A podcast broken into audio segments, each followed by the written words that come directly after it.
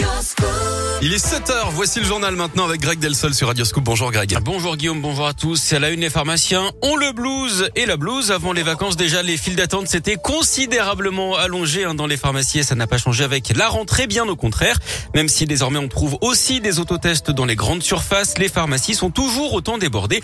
Surtout depuis que les enfants cas contact à l'école doivent absolument se tester à J0, J 2 et J 4. Un rythme impossible à tenir. Hein. D'ailleurs, le gouvernement est revenu sur son protocole vendredi. Désormais, si un deuxième cas positif est recensé dans une classe dans les 7 jours, pas besoin de refaire la série des trois tests.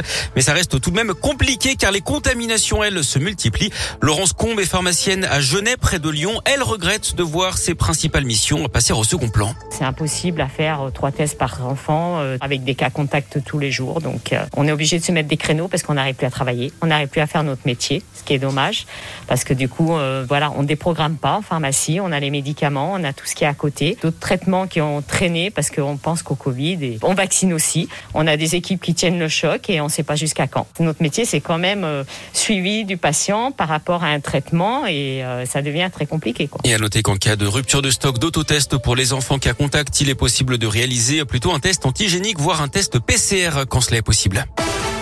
L'actu justement, c'est aussi le passage du projet de loi sur le passe vaccinal au Sénat. Aujourd'hui, avec l'audition du ministre de la Santé, Olivier Véran. Hier, le porte-parole du gouvernement, Gabriel Attal, avait annoncé un renforcement de la politique de test. Plusieurs centaines de centres de dépistage à proximité des centres de vaccination devraient ouvrir. Les pharmaciens, on en parlait, hein, pourront également créer leur propre centre de dépistage. Le sud-ouest en alerte rouge. Quatre départements sont sous très haute surveillance à cause des risques de crues et d'inondations. Les Landes, les Pyrénées-Atlantiques, les Hautes-Pyrénées, la Haute-Garonne. Plusieurs routes ont été En bref, également ce drame à New York aux États-Unis. Au moins 19 personnes, dont 9 enfants, ont péri dans l'incendie d'un immeuble du Bronx hier. Le feu serait dû à un problème sur un chauffage d'appoint. Les victimes ont été retrouvées à tous les étages du bâtiment qui en compte 19. Cet incendie est l'un des pires de l'histoire récente de la ville d'après le maire de New York, Eric Adams.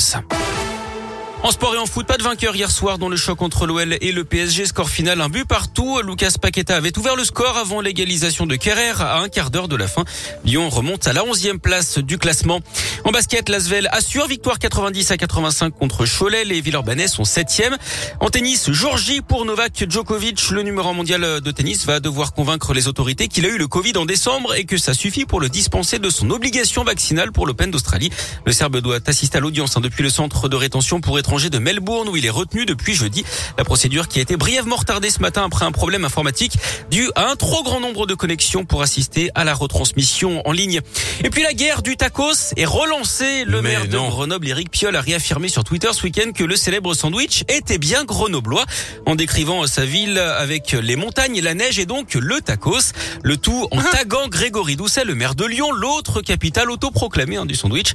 Notre maire qui n'a pas répondu à la pique, mais l'un de ses adjoints s'en est chargé en affirmant, je cite, que tout est faux. Excusez-moi, mais il y a vraiment une guerre sur le ah, tacos. Quelle est, oui, quelle est la capitale du tacos? C'est pas genre. Alors, excusez-moi, j'en mange très peu des tacos, mais c'est pas genre plutôt mexicain ou un truc